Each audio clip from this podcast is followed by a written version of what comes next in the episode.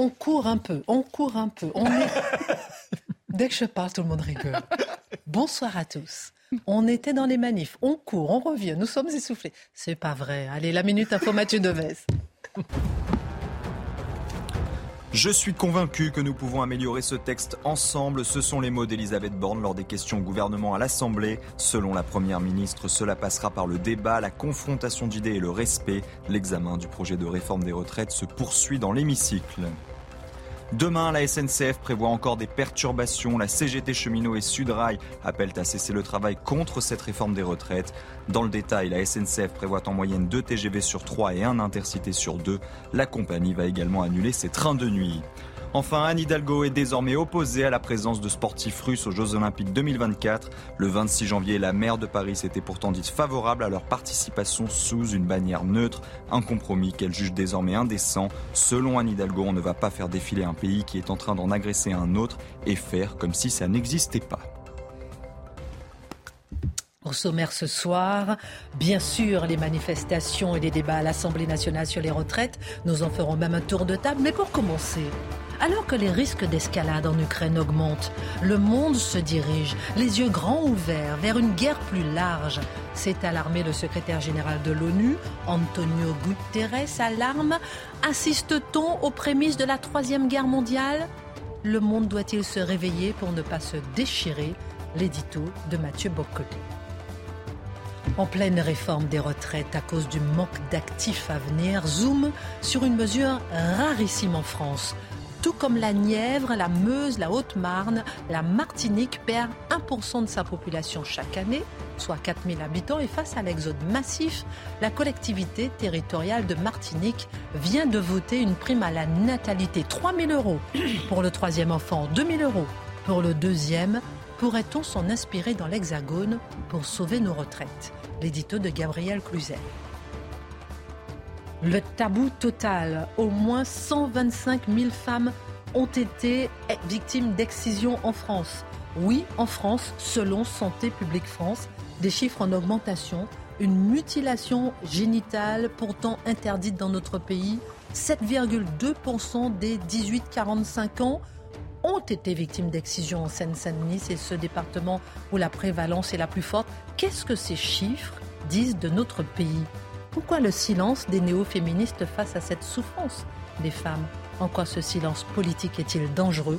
Le décryptage de Charlotte Dornelas. En ce jour de mobilisation, il est bon de penser à Thomas More, né un 7 février 1478 et qui, le premier, s'intéressa à la justice sociale. Dans son ouvrage Utopia, le monde idéal, ouvrage qui depuis a servi d'inspiration à nombre d'humanistes. Un autre monde est-il possible? Marc Menard les femmes en état de mort cérébrale pourraient-elles être utilisées comme mères porteuses? C'est l'idée d'une professeure de philosophie en, Norvège qui propose un dispositif de type don d'organes permettant aux femmes d'accepter que leur corps soit utilisé pour donner une chance aux couples sans enfants. Transhumanisme en action? En quoi cette solution pourrait-elle pallier le manque de mères porteuses? Mais surtout, comment en est-on arrivé à travailler sur ce sujet? L'édito de Mathieu Bocoté. Une heure pour prendre un peu de hauteur sur l'actualité avec nos éditorialistes. On commente, on décrypte, on analyse et c'est maintenant.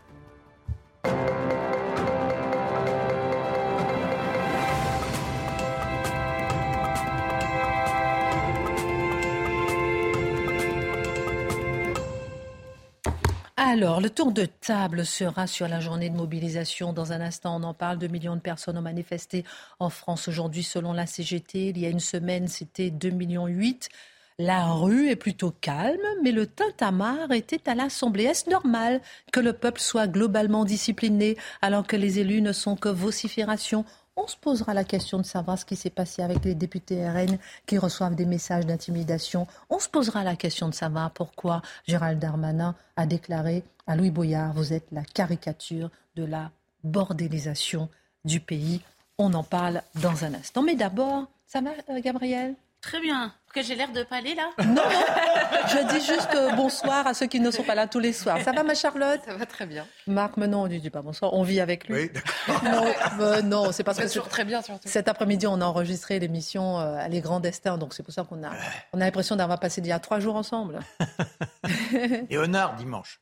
Il a de, un nouveau costume, de nouvelles chaussures. On ne sait pas ce qui se trame. Ah, on ne sait pas ce qui se trame. C'est une fois tous les cinq ans, donc euh, il se passe quelque chose.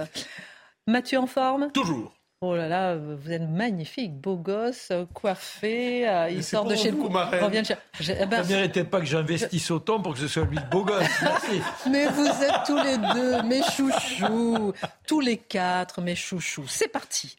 Il y a quelques semaines, et peut-être même quelques jours encore, ceux qui s'inquiétaient d'une montée aux extrêmes dans le conflit euh, en Ukraine étaient accusés de se soumettre à la propagande euh, russe. Mais l'histoire des tanks et des avions de combat semble avoir secoué les consciences, Mathieu Bocoté, et c'est désormais l'ONU qui nous met en garde contre un conflit global. Est-ce que c'est une mise en garde nécessaire? Oui, d'autant qu'elle nous vient d'une organisation, l'ONU, qui n'est pas reconnue normalement pour sa perspicacité. Dire, de l'ONU, moi je pense la même chose qu'en pensait le général de Gaulle, c'est le machin. Une espèce d'immense machin technocratique soit inutile, soit nuisible, qui, euh, et, qui par ailleurs ne parvient pas à faire son propre travail. Mais, mais pour une fois, pour une fois, l'ONU fait un tout petit peu son travail, c'est-à-dire elle rappelle que la paix mondiale, que la concorde dans le monde est un objectif politique essentiel et fondamental. Et c'est ce que dit le secrétaire général de l'ONU dans un discours sur les priorités 2023, où il prend la peine de dire le monde n'a jamais été aussi près du gouffre, en fait, au seuil des enfers, pour le dire avec des mots qui ne sont pas les siens, qui sont les miens. Alors, deux citations simplement pour donner l'état d'esprit de Gutiérrez. La première, les perspectives de paix, à propos du conflit en Ukraine, évidemment, on aura compris, les perspectives de paix ne cessent de se réduire. Les risques d'une escalade et d'un carnage supplémentaire ne cessent d'augmenter. Un. Deux, je crains que le monde ne soit, ne soit pas en train d'avancer en dormant comme un somnambule vers une guerre plus large, mais je crains qu'il le fasse, en fait, les yeux grands ouverts. C'est assez intéressant. premièrement, il constate que la dynamique de l'engrenage, la mécanique de l'engrenage, elle est devant nous. Alors, on s'en rend pas compte parce qu'on fait toujours un petit pas à la fois. C'est l'étapisme dans l'engrenage. C'est-à-dire un petit pas pour des, on fournit de, l'aide humanitaire, des armes de poing, des tanks, des avions. demain, quelle sera la suite? Bon. Et ensuite, il nous dit, nous sommes conscients de la chose et on le fait néanmoins. Il y aurait une hypothèse à faire par rapport à ça. La mémoire des hommes de notre temps n'est plus habitée par le souvenir de la guerre. Prenez la génération, une ou deux générations avant nous, la guerre, c'était autre chose qu'une page dans un livre d'histoire. La guerre, c'était le souvenir de leur père, c'était le souvenir de leur grand-père, c'était le souvenir quelquefois de leur propre engagement. Là, on est dans une génération, globalement, qui, aux affaires, n'a jamais été condamnée, euh, placée devant cette situation où la guerre est devant nous. Là, donc, on est témoin, on commente, on regarde ça, on se dit que ça pourrait aller plus loin sans prendre au sérieux la possibilité d'un désastre. Alors, autre chose, puisque vous l'avez évoqué avec raison, il y a quelques semaines et quelques jours à peine, qui disait tout ça pourrait dégénérer, au moment notamment des tanks. Est-ce qu'on doit envoyer des tanks? Est-ce qu'on doit envoyer des avions? Tout ça peut dégénérer. On le disait. C'est quelle était la réponse à ceux qui s'inquiétaient de cette décomposition, de cette montée aux extrêmes? Il y avait l'argument 1 de céder au chantage de Poutine. Donc, parce qu'on disait, Poutine, c'est l'argument nucléaire. On dit, c'est pas exactement la Russie, c'est pas la Libye. La Russie, c'est pas euh, l'Irak de Saddam Hussein. La Russie, c'est un pays empire qui a des moyens non seulement euh, de, faire par la guerre conventionnelle, de faire d'immenses ravages, mais qui a l'arme nucléaire. Et, ça peut toujours basculer d'une manière ou de l'autre.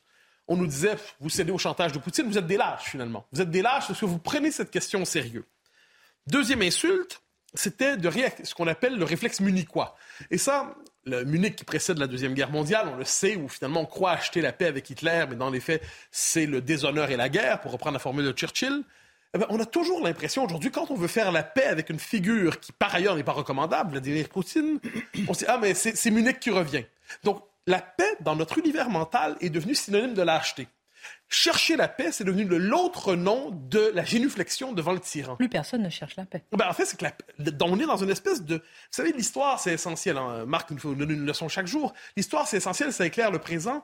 Mais quelquefois, étrangement, l'histoire, ça bloque la lecture du présent. Parce que ça nous condamne à croire qu'on revit toujours le passé sans voir l'originalité des temps présents. Hmm. Quand on est toujours convaincu qu'on a Hitler devant soi, on ne se couche pas. On dit à la charge, à l'attaque. Quand on a toujours l'impression qu'on revit la Deuxième Guerre mondiale, on se dit on se fera plus avoir une autre fois. Et là, qu'est-ce que ça fait? Eh bien, la paix est devenue tabou. Et le troisième élément, eh bien, c'est une accusation qui est assez, assez étonnante. à ceux qui ont le souci de la non-extension du conflit, à la non-explosion, on dit Ah ah, vous êtes dans le pseudo-réalisme. Le seul vrai réalisme consiste à faire tomber Poutine. C'est un peu étonnant.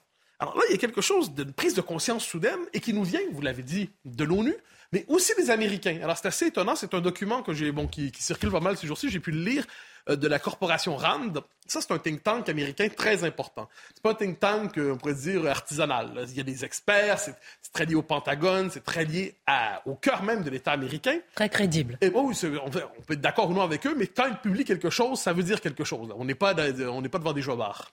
Que disent-ils? Alors, qu'est-ce qu'ils disent? C'est le titre d'une étude qui vient de paraître, c'est euh, Avoiding a Long War, je traduis, éviter une guerre longue. Alors, éviter une guerre qui, s'éternise. Mais qu'est-ce qui est intéressant? C'est un peu le McKinsey du Patagone, pardonnez-moi. Oh, c'est un, peu, un peu différent. Si je puis me permettre. la comparaison tient et ne tient pas. C'est-à-dire tient parce qu'effectivement, ce sont des gens qui sont extérieurs à l'État, mais ne c'est pas parce qu'on est d'une vraie expertise. On n'est pas devant, je comme dis, des demi-lettrés. on n'est pas devant on n'est pas devant des demi-lettrés qui se permettent de cliquer euh, comment gérer une crise sanitaire. Ah, ah, on sait exactement. Non, on est devant vraiment une vraie expertise. Donc, ils recommandent de ne pas faire une guerre à longue. Ah ben, ils, nous disent, c'est assez fascinant. Quand on lit le document, ils nous disent l'intérêt des États-Unis n'est pas l'intérêt de l'Ukraine. Disons-le, les deux se croisent quelquefois, mais nous, nous, on défend l'intérêt des États-Unis. Si ça croise l'intérêt de l'Ukraine, tant mieux. Sinon, on préfère l'intérêt des Américains. Euh, quelqu'un dirait ça en France, il se ferait accuser de nationalisme chauvin, maurassien, proto-maurassien, post-maurassien. les Américains, on appelle ça l'intérêt national. Ils disent, un instant, notre intérêt est plus important que l'intérêt de l'Ukraine. Notre intérêt, c'est de soutenir l'Ukraine. Mais c'est aussi, par ailleurs, d'éviter que ça dégénère. Et là, c'est assez intéressant parce qu'ils ils évaluent, dis-je, une série de scénarios. La possibilité de la guerre nucléaire, d'un affrontement global, d'une reconquête des territoires par Zelensky, les territoires perdus pour l'Ukraine. Et leur solution, pas leur solution. Il n'y a pas vraiment de solution là-dedans. C'est-à-dire, nous, Américains, on n'a pas le contrôle complet là-dessus, mais ce qu'on peut chercher à éviter, c'est que le conflit ne dure. On peut pousser une résolution relativement rapide. Nous ne croyons pas que Zelensky sera capable de reconquérir tous les territoires perdus. Donc, ils en appellent implicitement à une forme de solution négociée. Donc là, ça nous éloigne c'est le moins qu'on veut dire, largement de toute la rhétorique incandescente sur le fait qu'il faut mener une guerre à finir pour faire tomber le régime de Poutine on nous dit non, un instant, il faut peut-être faire la paix avec lui, même si on ne l'aime pas. C'est intéressant de voir ce discours se rajouter qui nous vient des États-Unis. La guerre en Ukraine a-t-elle changé de nature? Ah, ben, Je pense que c'est la question qu'on se pose. Hein. Au début, guerre régionale, guerre d'annexion, guerre pour renverser, euh, du point de vue des Russes, hein, pour renverser une opération spéciale, au début, ils appellent ça, hein, pour être capable de renverser le pouvoir, faire un régime fantoche à, à Kiev. Là, on est dans une autre chose. Ce qui me frappe, c'est en lien avec Guterres, et aussi avec ce que disent les Américains, c'est l'émergence de deux discours apocalyptiques. Permettez-moi l'image. D'un côté, quand on s'intéresse un peu à ce qui se dit en Russie, on nous dit c'est une guerre de civilisation essentielle pour en finir avec l'Occident décadent. Nous, les Russes, sommes les porteurs de la seule vraie civilisation sur Terre. Nous sommes la chrétienté. Ils sont dégénérés. Nous devons aller jusqu'au bout. Et de toute façon, si on disparaît tous, la culture russe survivra d'une manière ou de l'autre. Et ça, je précise que ce discours-là a de l'écho dans la pensée stratégique il y a de bonnes raisons de ne pas apprécier. De l'autre côté, chez nous, il y a aussi un discours apocalyptique, étonnamment. Quel est ce discours apocalyptique? Ça consiste à... C'est la logique américaine qui est en, rupture avec l'histoire européenne là-dessus, qui dit cette guerre ne pourra se terminer que si on en vient à changer jusqu'au régime de Poutine. C'est une croisade démocratique. C'est une croisade démocratique contre le mal. Il y a eu Hitler, aujourd'hui, il y a Poutine. C'est une croisade démocratique et on ne peut pas faire la paix avec un régime autoritaire. Donc, si on veut une paix authentique, si on veut une paix véritable, cette paix implique de faire tomber le tyran à Moscou. C'est la logique du changement de régime. C'est la logique du. Euh, on ne peut pas faire. Autrement dit, on ne peut pas faire la paix avec l'ennemi. Il faut faire la paix avec un frère. Mais c'est pas comme ça que ça marche dans l'histoire. Donc, ce qu'on oublie là-dedans, c'est l'existence de la paix européenne dans l'histoire, qui est une paix d'équilibre, qui est une paix de négociation, qui n'est pas une paix de capitulation sans condition. Ça, c'est une paix américaine et wilsonienne. Dernière question en quelques secondes. Reste-t-il, selon vous, Mathieu Bocoté, des lignes rouges à ne pas ah ben, il faudrait les avoir à l'esprit. Hein. Je pense qu'on peut les dire rapidement. La question de la Crimée. Je pense d'ailleurs les Américains, dans l'étude que j'ai mentionnée, le disent si, si la reconquête de la Crimée est à l'horizon pour les Ukrainiens, eh bien, l'horizon nucléaire se dresse devant nous à nouveau. Premier élément. Donc, il faut, je pense, chasser l'idée de la reconquête de la Crimée. Deuxièmement, la logique du changement de régime, je viens de le dire, c'est une catastrophe, ça ne fonctionne jamais, puis ça se retourne contre nous. Et de l'autre côté, que peut vouloir dire penser la paix aujourd'hui? Ben, Je dirais trois éléments, tout simplement. Ne pas s'interdire l'idée d'une négociation territoriale. À l'échelle de l'histoire, ça a existé. C'est notre époque seulement qui croit que les frontières sont une fois pour toutes figées à jamais. Deuxième élément, on ne fait pas la paix avec ses amis, on fait la paix avec ses ennemis, même s'ils sont fondamentalement désagréables. Et troisième élément, le troisième élément, le dernier, la concorde, la paix. C'est-à-dire la paix, c'est pas genre la réconciliation universelle de tous les êtres humains qui s'aiment à jamais. C'est éviter le pire, c'est éviter les débordements. Cette paix modérée, cette paix modeste devrait être notre désir à court terme et non pas changer le monde à jamais pour nous délivrer des tyrans. Ça, on laissera ça, je dirais, dans 50 ou 60 générations peut-être. Très important d'avoir cette hauteur euh, international sur euh, le monde. Euh, on parlera dans un instant des retraites. On a appris à l'instant que la la mobilisation est en baisse. Je donnais en début d'émission 2 millions de personnes qui ont manifesté en France selon la CGT. On apprend que ce sont 757 000 selon le ministère de l'Intérieur. On reviendra effectivement sur ces chiffres et ce qui s'est passé aujourd'hui dans un instant. À l'heure de la réforme des retraites, Gabriel Cluzel et du manque fatal d'actifs par retraités dans les années qui viennent, nous allons nous intéresser à une initiative peu mise en avant. La Martinique veut endiguer la chute de la démographie. Depuis 9 ans, l'île a perdu en moyenne 1% de ses habitants chaque année, 4000 personnes par an. La collectivité territoriale de la Martinique vient de voter des primes à la natalité. 3 000 euros pour le troisième enfant, 2 000 euros pour le deuxième enfant. Simple, clair, efficace. Question, pourquoi l'Hexagone ne s'empare pas du sujet de la même façon? Vous avez bien raison. Euh, c'est de fait une la palissade. Euh, quand il y a un niveau démographique, c'est un fait. Il faut favoriser la natalité. Alors bravo la Martinique, bravo à cette magnifique île dans laquelle nous voudrions être aujourd'hui euh, quand il fait froid notamment. Euh, mais pas que. Mais pas que. Euh, et alors la, la, la métropole n'est pas tout à fait dans la même situation que la Martinique sur le plan démographique, euh, mais néanmoins les derniers euh, chiffres de l'INSEE ont montré qu'il n'y avait jamais eu par exemple de, un chiffre aussi bas de naissance depuis 1946. Or on se rend compte qu'en pleine réforme des retraites, c'est ça qui est fou, c'est l'impensé, c'est le tabou, c'est l'angle mort euh, de la réforme. Alors qu'évidemment, euh, ça devrait être l'indispensable corollaire. Alors on ratiocine, on, on discute, est-ce 64, 65, 64 et demi, mais tout cela va nous emmener à 98 ans au déambulateur si on n'a pas d'enfant. c'est une certitude. Non, non, non. voilà, alors certains seront peut-être contents parmi nous, mais euh, globalement, certains ne le seront pas. non, non. alors vous savez que vous connaissez cette chanson de Patrick Juvet, Où sont les femmes? Eh bien, ça résume assez bien alors, je ne la chanterai pas, moi. Hein. Je suis pas, euh, sont les pas chrétien. Non, non, non, non, non, voilà, exactement. Donc, ça résume assez bien le, le, le, le, problème de la réforme des retraites, parce qu'il faut rappeler inlassablement cette phrase qui a sûrement été dite déjà sur ce plateau, cette phrase d'Alfred Sauvy. Euh, nos, retraites ne seront pas servies par nos cotisations, mais euh, par nos enfants. Euh, or, Franck Rister, vous en souvenez, ministre des Relations avec le Parlement, a reconnu lui-même que la réforme serait un peu pénalisante pour les femmes. Alors, c'est pas vrai, elles sont pas un peu pénalisantes pour les femmes, elles sera un peu pénalisante essentiellement pour les mères. Donc voilà, loin d'être remerciées euh, pour euh, l'effort euh, qu'elles ont fait et qui sert en réalité à toute la nation, parce qu'elles ont fourni, vous me pardonnerez ce mot un peu trivial, mais c'est une réalité des cotisants, eh bien, les, les mères, in fine, sont sanctionnées. Même un peu, c'est un peu de trop. Euh, euh, et puis évidemment, pas question de, non plus de mettre en place des mesures natalistes, parce que vous savez que la natalité, c'est devenu un marqueur réactionnaire. Les enfants, c'est de droite. Je ne sais pas pourquoi. Donc la Martinique est de droite. Ah ben, la Martinique devrait euh, se méfier, elle va venir. Ça fait longtemps. Alors vous vous souvenez de cette phrase de Victor Hugo, euh, très belle cette citation, euh, je, dont je sais plus. Préservez-moi, préservez ce que j'aime, frères, parents, amis, ennemis, même dans le mal triomphant, de jamais voir Seigneur, je dis ça pour Marc.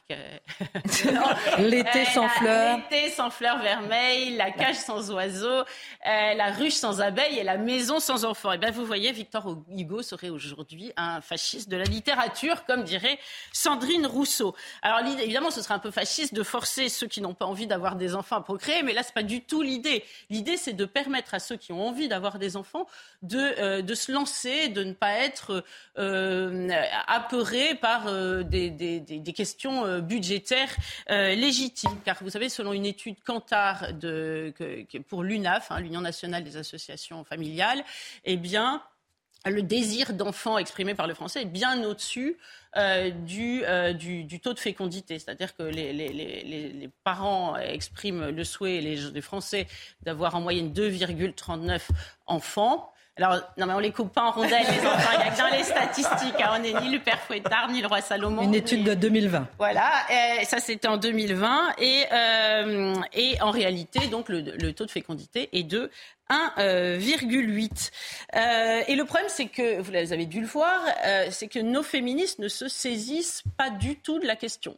Euh, pas du tout, parce que la, maternité, c'est dans le présupposé de, toute la littérature euh, féministe, c'est aliénant. Alors, euh, on, ne veut pas en parler. Puis aujourd'hui, vous savez que hum, c'est plus tout à fait réputé de constitutif de la femme. L'utérus et la femme, il paraît que c'est très différent, nous dit-on.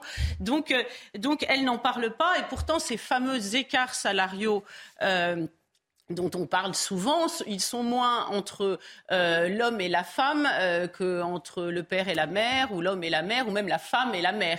C'est en réalité les, interruptions de carrière ou, le soin qu'elle a pris de ses enfants à un moment donné ou à un autre qui, au fond, que la mère n'a pas la, même carrière que les autres. Et ça, c'est aussi un impensé du féminisme. Question il y a déjà les allocations familiales qui, qui visent à aider les familles. Est-ce que ça ne suffit pas? Pourquoi ça ne suffit Alors, il y, a des, il y a des allocations familiales, hein. bien sûr, il y a la prestation d'accueil jeune enfant, mais c'est une espèce de relique de l'ancien temps. C'est un peu une, une, peau de chagrin. Euh, et euh, déjà, elles ont été soumises à condition de ressources, ces allocations familiales, ce qui les a vidées de leur, euh, de, de, leur définition, de leur essence même, puisqu'elles avaient une, un but nataliste et pas social. Or, la natalité doit permettre à la société de, de, de se pérenniser dans, dans, dans toutes les couches qui la compose de façon euh, harmonieuse. Alors moi, je suis très étonnée, euh, vous voyez, ce qu'a fait la Martinique, que les LR ne s'en soient pas saisis, puisque la famille et la natalité sont des marqueurs de droite. Alors, il faut rappeler aux LR régulièrement qu'ils sont de droite, mais quand même, ils sont, ils sont de droite. Eh bien, euh, se saisir de ce sujet leur, aurait pu leur permettre d'avoir un, discours différent. On dit souvent qu'ils sont les supplétifs d'Emmanuel Macron. C'est vrai que c'est compliqué parce que la réforme des retraites, c'est un peu qu'il a proposé vaguement la même avant. Ils auraient pu dire bah oui, mais elle ne nous convient pas parce qu'il n'y a pas du tout de volet euh, natalité. Or, euh, ce n'est pas euh, du tout le cas. Euh, alors, on peut citer euh, d'autres plus à droite hein, euh, qui se sont saisis de cette question.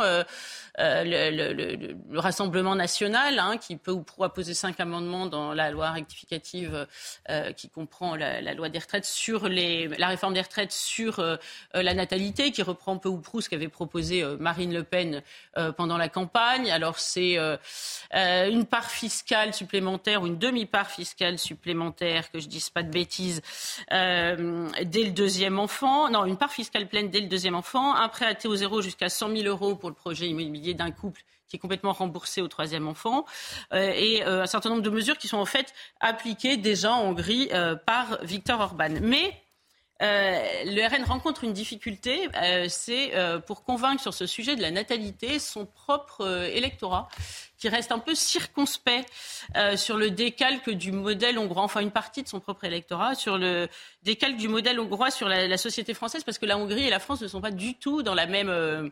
Dans la même situation, la Hongrie, elle est dans une situation euh, pré-migratoire. Elle, entend par sa politique euh, nataliste éviter une trop forte immigration, précisément. Et la France, elle est dans une situation post-migratoire. Ça ne nous a pas échappé. Les frontières sont ouvertes depuis longtemps. Donc ces, propositions peuvent être vécues comme euh, des pompes aspirantes de l'immigration, comme selon l'expression de, Marine Le Pen. Et vous savez que le Conseil constitutionnel, en 1990, euh, avait jugé que les étrangers en situation régulière sont protégés par le principe constitutionnel d'égalité. Donc c'est compliqué de les exclure de ce dispositif, si tant est qu'elle le voulait. Et donc si elle veut mener à bien ces réformes et les faire rentrer au chausse-pied pour la France, il faut qu'elle prenne en compte ces différences entre la Hongrie et la France. 20 secondes, moralité. Pour terminer, euh, vous avez parlé euh, d'immigration, on a parlé aussi du fait qu'on ne fait quand même pas un de, euh, des enfants pour de l'argent. Dernière, la conclusion justement sur ce sujet. Oui, alors deux points. Le premier, euh, c'est que c'est vrai qu'aujourd'hui, en Europe, ça commence. L'Allemagne le fait de façon très décomplexée. On nous dit, ah bah, puisqu'on n'a pas d'enfants, il faut faire venir l'immigration. Alors je vais faire des comparaisons qui valent ce qu'elles valent, hein, mutatis, mutandis, mais c'est comme les médecins. On a dissuadé nos enfants d'être médecins, on dissuade les gens de procréer, puis aujourd'hui, on nous dit des années après, euh, ah bah écoutez, il faut faire appel à, l'immigration parce qu'on jure, c'est grand Dieu qu'il n'y a plus qu'eux qui peuvent nous sauver. Donc euh, c'est peut-être qu'il y a d'autres solutions et qu'elles méritent d'être euh, d'être euh, étudié. Alors vous avez raison, on ne fait pas des enfants pour l'argent, euh, mais c'est une forme de reconnaissance néanmoins, au-delà des, des, des, du confort supplémentaire et de l'aide que cela peut apporter. Alors permettez-moi de marquer juste une pause et je vais vous permettre de conclure juste après la pause, euh, tranquillement justement sur ce sujet qui nous passionne. On en a déjà beaucoup parlé euh, avec Marc, avec vous, avec Charlotte. On marque une pause pour revenir sur la conclusion et puis on parlera des retraites, on parlera de, de monde idéal, on parlera du transhumanisme. À tout de suite, beaucoup de sujets.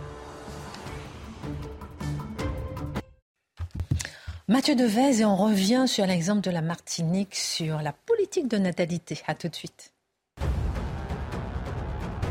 Ils étaient 757 000 manifestants en France selon la police, près de 2 millions selon la CGT. C'est moins que la semaine dernière. Le ministère de l'Intérieur annonce 57 000 manifestants à Paris. La CGT revendique de son côté 400 000 personnes dans la capitale. C'était la troisième journée de mobilisation contre la réforme des retraites. Dans ce contexte, Philippe Martinez appelle à des grèves plus dures, plus massives, plus nombreuses si le gouvernement persiste à ne pas écouter. Ce sont ses mots. Le leader de la CGT s'est exprimé à Paris au lancement de la manifestation. Les syndicats se projettent déjà vers la quatrième journée de mobilisation ce samedi pour maintenir la pression sur la majorité. Et puis la sécurité civile française est arrivée en Turquie. Des dizaines de secouristes viennent en aide aux victimes du séisme qui a frappé le pays hier. Selon le président turc, 45 pays ont proposé leur aide, celle-ci s'adressant principalement à son pays. Le bilan s'aggrave en Turquie et en Syrie. Plus de 6000 personnes sont mortes après un séisme de magnitude 7,8. La conclusion de votre chronique, Gabriel Cluzel, la Martinique instaure une politique de natalité. Deuxième enfant, 2 000 euros. Troisième enfant, 3 000 euros pour faire face à l'exode massif. Pourquoi ne pas les utiliser euh, pour les retraites? Dans l'Hexagone Moralité? Euh, ce qui me frappe, c'est qu'en Martinique, il n'y a pas d'idéologisation euh, de, cette question, puisque la Martinique est plutôt de gauche et personne ne se demande si c'est euh, euh, réactionnaire de faire ce genre de choses. je crois que c'est ce qui est vraiment intéressant à, pour, le reproduire en métropole. Je crois aussi qu'il faut garder à l'esprit que c'est pas seulement de l'argent, c'est aussi une, reconnaissance de l'enfant, de la procréation. C'est une façon de la, de la, saluer en un temps où elle est très décriée. On l'accuse de polluer. Très désagréable quand on est parent. Merci beaucoup, Gabriel Cluzel. C'est interdit en France et pourtant, 125 000 femmes ont été victimes d'excision. Certaines d'entre elles cherchent à se reconstruire en s'investissant dans la lutte contre cette pratique barbare, mais se retrouvent seules face à leur souffrance. 7,2% des 18-45 ans ont été victimes d'excision en Seine-Saint-Denis. C'est dans ce département que la prévalence est la plus forte. Charlotte, pourquoi personne ne les défend? Pourquoi les féministes se cachent-elles? Ben, C'est pour, euh, comment dire, pour comprendre le silence euh, de certaines féministes ou le relativisme porté euh, par d'autres sur le sujet, il faut comprendre, il faut expliquer la situation. C'est-à-dire, est, qui sont les femmes excisées en France C'est-à-dire que vous l'avez rappelé, il y a deux chiffres, 125 000, c'est le dernier chiffre qu'on a. c'est Santé publique France qui avait donné ce chiffre il y a déjà quelques années. Donc les associations qui s'occupent de cette question disent c'est probablement beaucoup plus aujourd'hui, mais on n'a pas de chiffres précis. Et on sait que c'est en augmentation. On sait que c'est en augmentation, et vous l'avez dit, en Seine-Saint-Denis, le chiffre est issu en réalité l'année dernière des médecins dans les hôpitaux qui ont demandé aux femmes qui venaient à l'hôpital, donc c'est un, sorte de sondage en temps réel. Et par ailleurs, on a au CHU de Montreuil un chiffre extrêmement particulier. Là, c'est en 2018, 13% des femmes qui ont accouché à la maternité qui était excisée. Donc 13% d'une population, c'est quand même énorme. Alors, qui Une sur 10. Comment Plus d'une sur 10. Plus d'une sur dix, exactement. Alors, euh, on a d'abord la question, évidemment, la première chose, c'est que qui sont ces femmes? Elles sont massivement issues de l'immigration. C'est-à-dire, je dis massivement parce que soit elles sont issues elles-mêmes de l'immigration, soit ce sont des enfants euh, de familles qui reproduisent, on va dire, euh, le, la pratique. Mais évidemment, vous allez sur les sites, ils disent très naïvement, euh, dans les années 70, la pratique n'existait pas du tout, elle est arrivée à ce moment-là. Mais oui, forcément, avec les premières familles qui le pratiquaient dans leur pays d'origine et qui ont reproduit la pratique ici. Ensuite, forcément, on arrive sur la question du relativisme de toute, de comment dire, sur toute tradition. Et je mets des guillemets. Enfin, ça, c'en est une pour certains pays. Euh, toute tradition étrangère en France, on n'arrive plus à être euh, objectif sur la manière de, de, de, de, discourir, on va dire, sur la tradition en question. De constater les faits. De constater les faits, exactement. Et donc, vous avez derrière ça le silence euh, relatif un, de certains qui ont peur de l'accusation de xénophobie, racisme et toute la cohorte qui va avec, et soit le silence d'autres par idéologie multiculturelle. C'est-à-dire qu'à partir du moment où vous installez l'idée que toutes les cultures se valent et que qui êtes-vous pour expliquer que certaines pratiques sont moins bonnes que d'autres de manière objective, eh bien c'est une forme de xénophobie. Et donc là, par idéologie, on se tait également. Il a donc fallu, euh, et vous l'avez dit, attendre que certaines femmes elles-mêmes victimes d'excision euh, se préoccupent du sujet et rejoignent, on va dire, les médecins le personnel de santé euh, très investis et s'investissent à leur tour. Et pourtant, on a une loi en France qui est relative, qui est pas relativement, qui est dissuasive. Sauf que, comme d'habitude, le problème français, c'est-à-dire que les mutilations génitales en France, c'est un crime puni de 10 ans d'emprisonnement et de 150 000 euros d'amende. Donc c'est dissuasif quand même. Et alors, on a euh, la, directrice du euh, GAMS, qui est le groupe pour l'abolition des mutilations sexuelles et des mariages forcés, en France, qui nous dit, je la cite, Les familles ont du mal à comprendre que la loi s'applique en France, même si elles font exciser leurs enfants en dehors du territoire national quelle que soit leur nationalité. C'est-à-dire que souvent, les petites filles sont ramenées au pays d'origine pour être excisées et la loi française punit également l'excision euh, de personnes vivant en France, donc soumises à la loi française, à l'étranger. Or, ce qu'on constate, c'est que vous avez vu les chiffres que l'on a, qui sont forcément sous-estimés par rapport à la réalité. Depuis les années 80, on a eu une trentaine de procès d'exciseuses euh, professionnelles, hein, parce qu'il y en a qui le font euh, à d'autres qu'à leurs enfants, ou de parents d'enfants mutilés euh, sexuellement. Et en plus, on a du mal à condamner réellement. C'est-à-dire que comme d'habitude, on a le code pénal, on se dit ça va, c'est très clair. Et puis dans les faits, j'ai été voir quelques procès. Il y a des parents qui ont été condamnés à de la prison ferme, c'était un ou deux ans, donc des peines. Le président du tribunal, à la sortie même, au moment où la peine est prononcée, explique que tout ça va être aménageable, évidemment, pour le bien des enfants. Et vous avez aussi des peines avec sursis directement. Alors, je, je ne dis pas que c'est simple de, voilà, j'ai pas assisté à ces procès. Je dis simplement que on a l'impression que c'est extrêmement clair dans la loi, et puis dans les faits, euh, soit on a du silence, soit du relativisme, soit euh, de l'aménagement. Vous parlez de relativisme justement, mais euh, même si le tabou reste assez fort, personne ne se déclare ouvertement pour l'excision en France, mis à part ceux qui la pratiquent. Alors, en effet, vous, allez partout et tout le monde vous dit évidemment euh, c'est monstrueux, c'est condamné par absolument tout le monde, sauf évidemment, vous le disiez, les parents qui reproduisent ça euh, sur leurs filles. Mais là, on va se pencher sur les autorités, on va dire les paroles autorisées. Il existe d'abord une sorte de personne, parfois militante, parfois même féministe, qui préfère s'échapper en se cachant derrière l'idée, le célèbre argument du libre choix, qui va faire bondir mon voisin. Euh, et alors là, on a par exemple le community manager du planning familial euh, du 13, quoi, de Marseille, quoi, qui en 2018, lors d'un échange Facebook, c'est extrêmement révélateur. À la question, quelqu'un l'interrogeait, à la question, défendez-vous aussi les femmes qui militent pour donner une bonne image de l'excision? Le compte du planning familial répond comme déjà dit, on milite pour le libre choix de chacun.e euh, et que nous puissions chacune faire ce que nous voulons de notre corps sans projeter notre choix sur les autres. Alors à la suite de ça, je le précise quand même, on a eu un communiqué extrêmement alambiqué, hein, j'ai lu du début à la fin, du planning familial disant qu'il y avait des contradictions internes au sein du planning familial, mais que quand même, ils rappelaient leur opposition à l'excision, vous voyez, tout le monde se prononce contre, mais que quand même, il fallait prendre en compte l'hétérogénéité des femmes. Enfin bon, bref, à la fin, vous ne savez pas, vous ne comprenez pas ce qui diffère réellement euh, euh, de ce qu'ils avaient écrit sur leur, euh, sur leur site. Je note à ce moment-là de, de, de l'histoire, on va dire, que ceux qui cherchent à relativiser, comme euh, comme c'est le cas dans ce texte, savent exactement ce qu'ils en pensent sur le fond, c'est-à-dire la condamnation extrêmement ferme de ce qu'est l'excision. Pourquoi est-ce que je dis ça? Parce qu'on n'a pas entendu une seule de ces féminismes, de ces féministes nous expliquer qu'il était très mal que l'excision, le risque d'excision, soit désormais un motif d'asile, parce que nous avons désormais des familles entières qui arrivent parce qu'il y a un risque d'excision des petites filles. Et c'est devenu un motif euh, euh, d'accueil, euh, c'est-à-dire on, vous proclame réfugié parce que vous risquez l'excision. Et là, j'ai pas entendu le planning familial relativisé en disant oui, mais attendez, ça dépend, c'est le libre choix peut-être dans leur pays d'origine. Non, non, elles sont très pour l'asile en cas d'excision. Donc elles savent exactement ce qu'elles en pensent. Simplement, elles ne s'en servent que pour augmenter l'immigration.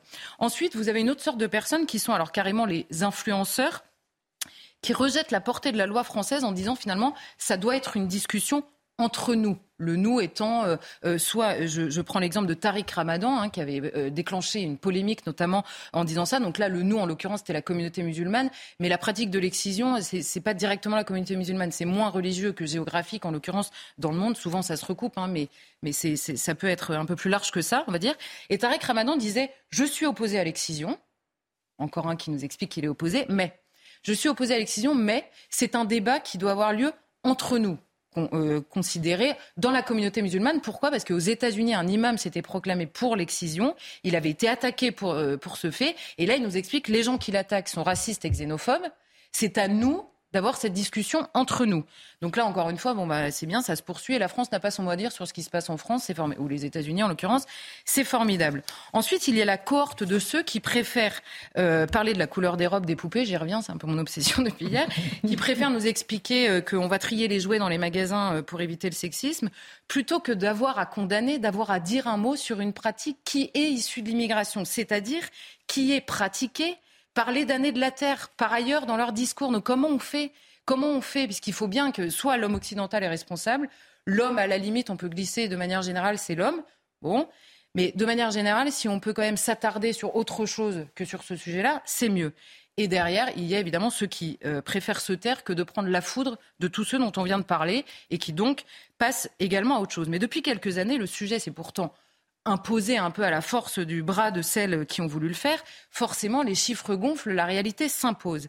Et alors là, on comprend que dans le discours, la seule chose importante, c'est que la personne non stigmatisable, par idéologie, ne soit surtout pas stigmatisée. Donc on va parler de l'excision, mais on va s'échapper. Un exemple, l'ONU indique ces derniers jours qu'il y a une augmentation de 30% des excisions en Afrique. Et alors, il y, a, il y, a, plusieurs médias, là, pour le coup, qui ont repris l'information. Pourquoi? Cette augmentation des excisions en Afrique est due au réchauffement climatique. Non. Alors, j'ai ouvert l'article en me disant, alors ça, celle-là, je ne vois pas bien le rapport. Alors, accrochez-vous. Pourquoi? Il fait plus chaud. C'est le réchauffement climatique. Il fait plus chaud. Donc, il y a plus d'épisodes de sécheresse. Donc, il y a plus de pauvreté, puisqu'il y a des gens qui vivent évidemment de l'agriculture. Donc, comme il y a plus de pauvres, il y a plus de mariages forcés. Alors là, déjà, vous dites, hein, quoi Eh bien, il y a plus de mariages forcés parce que ça fait, pour certaines familles, une bouche de moins à nourrir. Et par ailleurs, dans certains cas, on peut récupérer éventuellement une dot.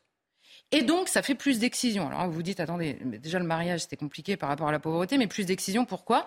Parce que pour euh, pouvoir être marié, les filles doivent être excisées. Et alors là, vous vous dites, attendez, certains pauvres ne cèdent pas au mariage forcé, me semble-t-il, ça existe hein, dans certaines cultures, et certaines cultures n'imposent pas non plus la mutilation génitale en vue du mariage.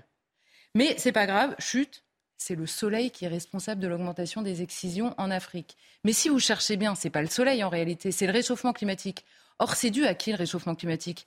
À l'Occident, c'est formidable, on est sauvé, on peut trouver un responsable de tout ça. Sauf qu'il y a bien un moment où il y a une personne qui n'est pas l'Occident qui décide de faire exciter des petites filles, sécheresse ou pas, en l'occurrence. Donc on veut bien reconnaître que c'est mal, on a une loi, mais par ailleurs, surtout, il ne faut pas euh, nommer les responsables. On revient à une question qui nous hante, Charlotte. Comment tenir un discours équilibré entre le respect des cultures, l'universalité des valeurs et l'application de la loi alors, il faut réussir à distinguer ce dont on parle, ce qui n'arrive jamais sur ces sujets, je vous l'accorde, entre ce qui relève de la culture, ce qui relève des cultures, c'est-à-dire de la culture française, de la culture euh, malienne, de la culture euh, ce que vous voulez, de la question de la nature humaine, de la question du bien inhérent à cette nature humaine, et ensuite s'interroger sur notre champ d'action. Il y a trois points, en l'occurrence, qui nous intéressent ici. Il existe des traditions qui ne sont pas mauvaises en soi, mais qui sont simplement étrangères à la France. Ça veut dire qu'il y a des cultures qui sont simplement étrangères. Ça n'est pas, en l'occurrence, une agression ou une condamnation, c'est une distinction. Une distinction nécessaire parce que les cultures sont différentes. Donc certaines ne sont pas mauvaises en soi, elles sont simplement étrangères déjà, c'est une étape que tout le monde ne fait pas. Hein, mais Faisons-la. Passons ensuite, il existe des traditions, des pratiques qui sont objectivement mauvaises quelle que soit la culture dont elles sont issues. Alors celle-là, ça n'est pas tellement lié à nos valeurs, c'est lié à la nature même du bien, c'est-à-dire du bien inhérent, en l'occurrence, à ce qui est bon pour l'homme. Donc ce ne sont pas les valeurs occidentales des colonialistes esclavagistes, c'est le bien qui est universel, en l'occurrence. Et il se trouve, en l'occurrence, que l'excision est mauvaise en soi par rapport à ce qui est bon pour la femme. Donc c'est mauvais tout le temps. Et donc ensuite se pose la question, vient le moment de l'action. Qu'est-ce qu'on fait contre un mal objectif, un, un acte mauvais objectivement? Eh bien là se pose la question dans l'action, notamment politique, à la fois de l'humilité et de la responsabilité, qui sont les deux, euh, normalement, euh, deux choses qui préoccupent l'homme d'action. Et alors là, la responsabilité, c'est directement de l'imposer chez soi. C'est-à-dire que le président de la République française, pour prendre lui, hein, c'est évidemment toutes les autorités, sa première mission, c'est de s'occuper de son pays. C'est là-dessus qu'il aura des comptes à rendre. Et ensuite, l'humilité, c'est de se dire qu'on ne peut pas s'échapper en ayant des discours sur le monde entier. Il faut le dire, il faut continuer à le dire évidemment, il faut le négocier notamment par le biais des aides, etc., euh, internationales, négocier une contrepartie, mais simplement ne pas vouloir, euh, ne pas euh, pouvoir l'imposer ailleurs ne veut pas dire qu'on ne va pas l'imposer ici. Et ce serait bien de commencer par le début, en l'occurrence. Merci beaucoup, Charlotte, pour votre regard. Dans un instant, un tour de table sur l'actualité de la journée 750 000 personnes euh, qui manifestent dans toute la France aujourd'hui, selon le ministère de l'Intérieur, 2 millions selon la CGT. Manifestation en baisse. Qu'est-ce qui s'est passé avec les députés RN Pourquoi autant de bordélisation à l'Assemblée nationale? On en parle dans un instant. Avant tout, jour de mobilisation, Marc Menant, il est bon de penser à Thomas More, né le 7 février en 1478 et qui le premier s'est intéressé à la justice sociale dans son ouvrage Utopia, Le monde idéal, ouvrage qui depuis a servi d'inspiration à de nombreux humanistes. Un autre monde est-il possible, le monde idéal Non, j'ai du mal à m'immiscer après avoir écouté mes camarades. Hein. Parler de monde idéal. si on fait un replay de chacune des chroniques, on est plus que bouleversé, on est terrifié. Et on n'a pas encore attaqué le transhumanisme. Voilà. Avec Mathieu Alors, allez, petite page d'espoir. Il est, né dans une famille aristocratique, il est placé comme page de l'archevêque de Canterbury, notre Thomas More, un garçon qui très tôt a la fibre humaniste. Il sera un ami des rames. Il est philosophe, un rêveur, qui croit en Dieu aussi. Et ce garçon deviendra l'un des intimes du roi Henri VIII qui le fait chancelier.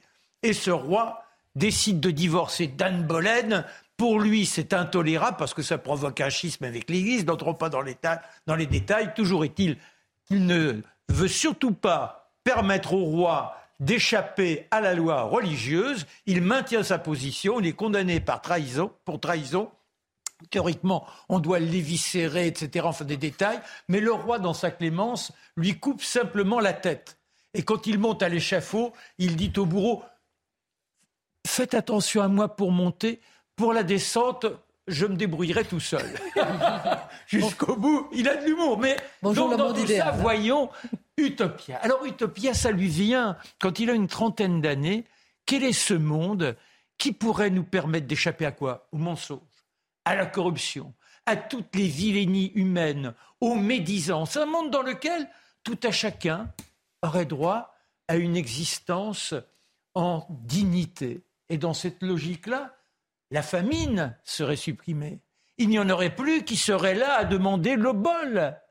Et cela, il le puise chez les grands philosophes, Cicéron, Sénèque, Platon, et il rêve donc, le consigne dans cet ouvrage en disant, et c'est pour ça qu'il l'appelle Utopia, il forge ce mot à partir du grec, un monde idéal mais irréalisable. Et néanmoins, c'est la petite graine. C'est repéré quelques années plus tard par Thomas Plaine. Et là, il traduit ça, il dit, mais essayons d'appliquer. Pourquoi pas? Qu'est-ce qui pourrait faire que l'homme ne serait plus les entrailles déchirées en attendant la petite miette qui lui permet de survivre? Et c'est là qu'il a l'idée d'un, salaire universel. Et il explique pourquoi. Eh bien, tout simplement parce que l'individu, lorsqu'il naît, au départ, la terre appartient à tout le monde.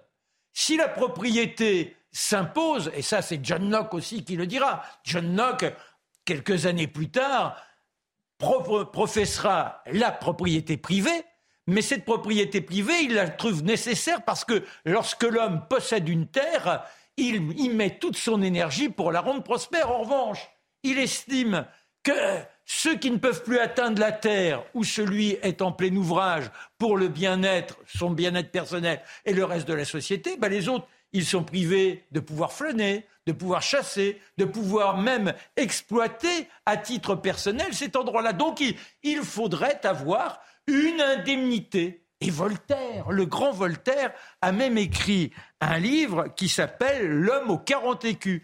Il a divisé le royaume en nombre de Français. Il en est arrivé à cette situation que chaque individu devrait avoir au moins 40 écus qui lui seraient donnés en indemnisation pour survivre, mais survivre, certes pauvre, en dignité. Voilà comment a fleuri ce principe d'un salaire universel.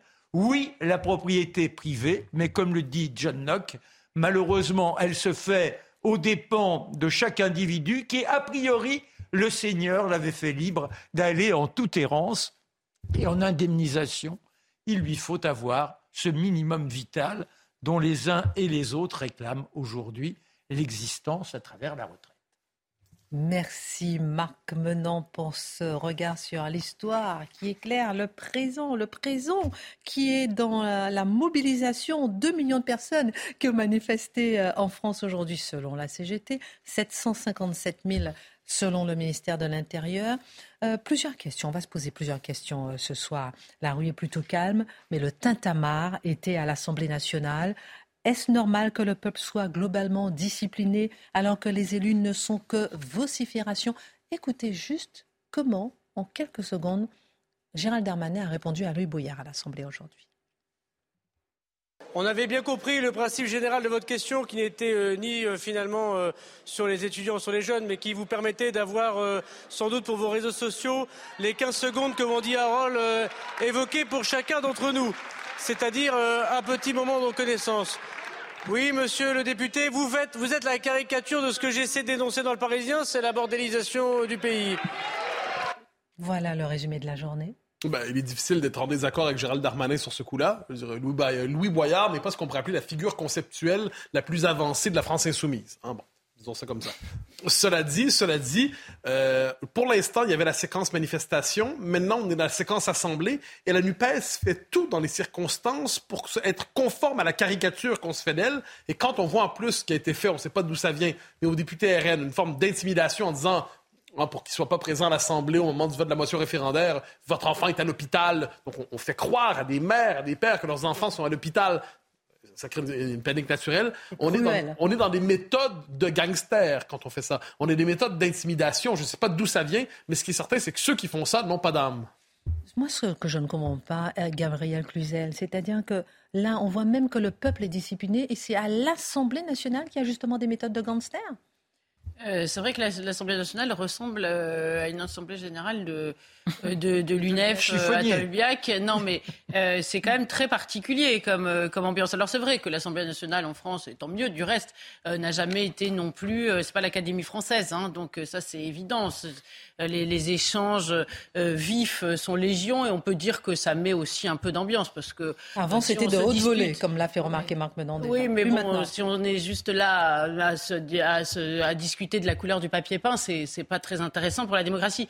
Mais là, c'est euh, extrêmement fort. Moi, j'ai été frappée des échanges entre la NUPES et le RN. Je trouvais que le RN, c'était un peu le... si, vous savez, il y a le harcèlement scolaire, là, il y a un peu le harcèlement parlementaire. C'est un peu le, poil de carotte. Personne veut voter avec eux. Ils disent, nous, on aimerait bien voter avec vous. Est-ce qu'on peut? Non.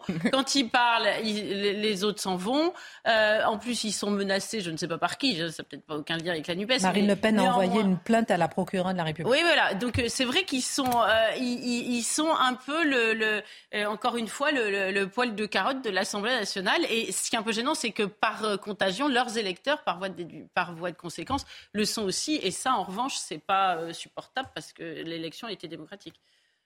Non, mais c'est parfaitement vrai. C'est-à-dire qu'on a, vous le disiez, dans la rue, euh, ça se passe bien. C'est-à-dire qu'il y a une mobilisation qui se passe bien euh, et à répétition euh, en plus. Et tout à coup s'ouvre le débat.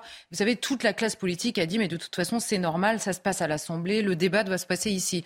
Et vous avez depuis quelques jours, alors la NUPES, qui fait essentiellement beaucoup de bruit, qui refuse de voter une motion référendaire parce que c'est pas la nôtre et parce que c'est le RN. Puis vous avez la, présidente de l'Assemblée nationale qui monte à la tribune et qui accuse la NUPES de, de travailler, de faire le jeu de l'extrême droite avec machin. Et à la fin, on a envie de leur dire, mais c'est quoi le sujet du débat? C'est l'extrême droite Et est-ce que le peuple n'a pas honte d'une assemblée comme celle-ci? Ah bah, je, je, pense que ça fait très longtemps qu'on se pose la question de l'abstention, vous savez, de, de, pourquoi les gens ne se sentent pas représentés? Bah parce qu'il faudrait qu'ils soient représentés, en fait, tout simplement. Et, et là, c'est vrai que ça a souvent été le chahut à l'Assemblée nationale, mais il y avait un peu du fond, euh, il y avait au minimum du fond dans le débat. Là, on a l'impression que le sujet, c'est qui euh, va se faire prendre la main dans le sac, en effet, en train de parler avec quelqu'un du Rassemblement national, comme si c'était le sujet. Nous ne sommes pas dans une manif, nous sommes à l'Assemblée, disait hier la présidente de l'Assemblée nationale. Ah non, mais la grande pouillerie, ce ne serait pas déshonorant en soi, parce que c'est le propre même de ce lieu où chacun vient avec sa passion, le désir de défendre des idées. Ben, il faut le faire avec brio. C'est-à-dire qu'on peut avoir l'insulte, l'ordure qui jaillit, mais après, vous venez avec la flamboyance du verbe et vous venez défendre un principe. Tandis que là, non, c'est Bon, pardon. C'est-à-dire qu'on est uniquement dans la grossièreté pour la grossièreté, mais derrière, vous n'avez pas cette belle envolée qui vient justifier l'instant, non pas de la haine, mais simplement de la charge émotionnelle liée au débat d'idées. Sinon, oui, les grands duels avec Clémenceau, il y en a eu je ne sais trop combien. Et n'oublions pas, en 67, le Premier ministre, c'est Pompidou. Et puis, il y a Gaston Defer. Il y a Mitterrand qui, qui, est là, il, intervient, ça dégénère. Et on a un député gaulliste qui s'appelle Ribière, qui provoque, lorsqu'il sort de, de, de, l'arène, si je puis dire, dans la salle des colonnes, il provoque Defer et le lendemain matin, il se retrouve à Neuilly-sur-Seine avec les épées. Et ce jeune garçon doit théoriquement se marier et de faire lui a dit Vous irez, mais sans vos parties les plus intimes, à la rencontre de votre promise. En tout cas, aujourd'hui, on se pose beaucoup de questions lorsqu'on voit l'Assemblée nationale et on se demande est-ce que c'est le reflet de l'état de la France? On reviendra euh, sur ces questions et évidemment dans les jours qui viennent. Les femmes en état de mort cérébrale pourrait-elle être utilisée comme mère porteuse? C'est l'idée d'une experte professeure en philosophie en Norvège qui propose un dispositif justement pour aider les personnes qui n'ont pas d'enfants. Comment en est-on arrivé là, mon cher Mathieu? Le transhumanisme est-il en action? Ben, je pense qu'on doit de temps en temps regarder dans l'actualité ce qui peut sembler des, nouvelles un peu étranges, mais qui nous en disent beaucoup sur la conception de l'être humain qui s'installe durablement dans nos sociétés.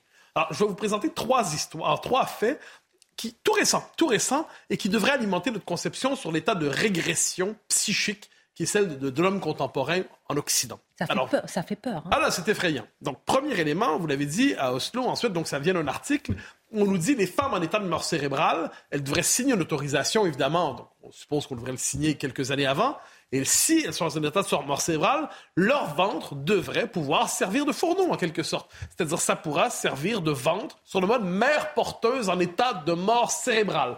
Donc, c'est l'étape avant, probablement, l'utérus artificiel auquel plusieurs rêvent. Donc, cette idée qu'on va être capable de transformer l'homme en homme-machine ou la femme en femme-machine. Et dès lors, c'est complètement désincarné, c'est complètement machine, machinisé, objectifié. Donc, ça nous vient, c'est une proposition qui fait scandale évidemment, mais on sait très bien que le scandale d'aujourd'hui est la norme de demain. Premier élément. Deuxième fait d'actualité auquel je veux vous euh, sensibiliser, comme on dit à gauche. Euh, alors, c'est une députée Europe Écologie Les Verts, et Élodie Jacquier-Laforge, qui, elle, a fait une proposition toute récente pour le compost humain. Le compost humain, c'est cette idée que, au, moment des rites funéraires, serait-il possible pour l'homme non plus de la crémation ou l'inhumation, mais de transformer en compost? Pour avoir la possibilité d'avoir une forme d'enterrement biologique et de ne pas faire du mal à la planète, même lorsqu'on se décompose sous les verres. Qu'est-ce que ça nous dit, ça? Ça nous en dit sur le rapport au rituel funéraire, premièrement. Ça nous en dit une forme de régression qui vient avec la pensée écologiste où, finalement, l'horizon de l'homme, c'est de retourner véritablement dans la pureté cosmique originelle, le magma originel. Et c'est l'abolition de tout rituel funéraire, un minimum de respect pour le corps. Il y a cette proposition. Qu'est-ce que ça nous dit? Ça nous dit qu'à travers cela, il y a des conceptions de l'être humain qui se présentent à nous. D'un côté, c'est le transhumanisme, la promesse du transhumanisme. De l'autre côté, c'est la régression cosmique. Dans les deux cas, l'être humain disparaît. Il y a une autre histoire à raconter. Le troisième exemple, c'est une vidéo qui vous a choqué. Pourquoi? Ah ben si ça n'a pas choqué quelqu'un aujourd'hui qu'on me le présente. C'est sur Combini, euh, ce, ce média de référence. Et on voit une jeune femme expliquer. Je donne les faits. Elle a 23 ans. Elle n'a jamais voulu d'enfant, dit-elle. Elle a 23 ans, elle le sait. Donc, je devine que depuis l'âge de 16 ans, elle le sait. Elle a la moitié des cheveux blonds, la moitié des cheveux bruns. Donc, je sais pas, une forme de trouble esthétique qu'elle affiche devant les gens. Et elle nous dit, j'ai décidé de me faire la, ligature volontaire des trompes. Euh, donc, je me suis auto-stérilisé. Je me suis auto-stérilisé parce que je ne veux pas d'enfant et je ne veux pas avoir la possibilité d'avoir d'enfant. Parce que la possibilité d'avoir un enfant, c'est la pression sociale à la maternité. Je veux me délivrer de cette possibilité. Donc, elle nous explique, et c'est important, que c'est heureusement remboursé totalement par la Sécu, par la sécurité sociale. Donc, vous pouvez aujourd'hui demander, quand vous êtes une jeune femme intoxiquée par les idéologies de mort, des idéologies mortifères, faut bien le dire, vous pouvez demander à l'État de vous stériliser et ce sera considéré comme un acte médical normal. Elle ajoute, la jeune femme, et c'est ce que nous dit Combini, hein, les progressistes, que c'est pour lutter contre les tabous. Oui, il faut lutter contre le tabou de la femme sans enfant. Un instant, aujourd'hui, le tabou, c'est vouloir des enfants. Aujourd'hui, le tabou, c'est vouloir une famille. Aujourd'hui, le tabou, c'est vouloir une famille qui dure. Aujourd'hui, le tabou, c'est vouloir une famille nombreuse. Ça, c'est du tabou, mes amis. Mais non, pour cette dame, ils sont toujours occupés, ces gens-là, c'est ce que disaient Chesterton et Nietzsche, les deux avaient la formule, à vouloir faire peur à leur grand-mère. Alors là, eux, eux, c'est quoi le tabou? J'ose dire qu'une femme peut être sans enfant. Bien sûr qu'elle le peut. Elle est tout à fait libre. Personne ne dit le contraire. Mais ce qu'on nous dit à travers ça, c'est finalement, c'est une forme de discours de propagande antinataliste, mais propagande au-delà antinataliste, contre la vie. Moralité. Contre la vie. Moralité, 10 quand une civilisation fait, parce qu'on nous dira que c'est un cas anecdotique, mais ça aussi, ça va se reproduire. Quand une civilisation fait de la stérilisation, de l'autostérilisation, un projet de société, on peut dire qu'elle baigne dans le néant et elle s'y noie. Et ça, on nous présente ça, évidemment, sur le mode du progrès admirable. Il y a, quelque chose de dégoûtant là-dedans. Regardez cette vidéo. Franchement, j'ai pas l'habitude de m'emporter ainsi pour une question comme celle-là, mais ça, c'est une forme de noyade dans le dégoût. Merci à tous pour cette émission. Dans un instant, Pascal Propoleur des Pro 2. Juste avant, la Minute Info, Adrien Spiteri, retour sur l'actualité. La mobilisation contre la réforme des retraites est en baisse. Aujourd'hui, 757 000 manifestants ont été recensés en France selon la police, 57 000 à Paris. Plus d'un million 200 000 personnes s'étaient rassemblées le 31 janvier dernier. Le secrétaire général de la CGT, Philippe Martinez, appelle à durcir le mouvement dans les prochaines semaines. Y aura-t-il une grève reconductible à la SNCF après les vacances d'hiver? C'est le souhait de Fabien Villedieu, délégué syndical Sudrail, pour protester contre la réforme des retraites. Il souhaite qu'elle démarre le 8 mars pour la journée des droits des femmes. Certains syndicats appellent à poursuivre la grève ce mercredi. Et puis dans ce climat électrique, une porte de l'Assemblée nationale a été dégradée aujourd'hui. Vous voyez sur ces images des tags hostiles au projet du gouvernement. La statue de la loi sur la place du Palais Bourbon a également été prise pour cible. Des militants d'Attaque France et des Rosy seraient derrière ces actions. Neuf personnes ont été interpellées.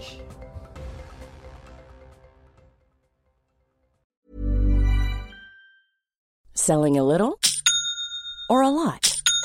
Shopify helps you do your thing however you cha-ching. Shopify is the global commerce platform that helps you sell at every stage of your business. From the launch your online shop stage to the first real life store stage, all the way to the did we just hit a million orders stage. Shopify is there to help you grow. Shopify helps you turn browsers into buyers with the internet's best converting checkout. 36% better on average compared to other leading commerce platforms because businesses that grow grow with Shopify. Get a $1 per month trial period at shopify.com/work. shopify.com/work.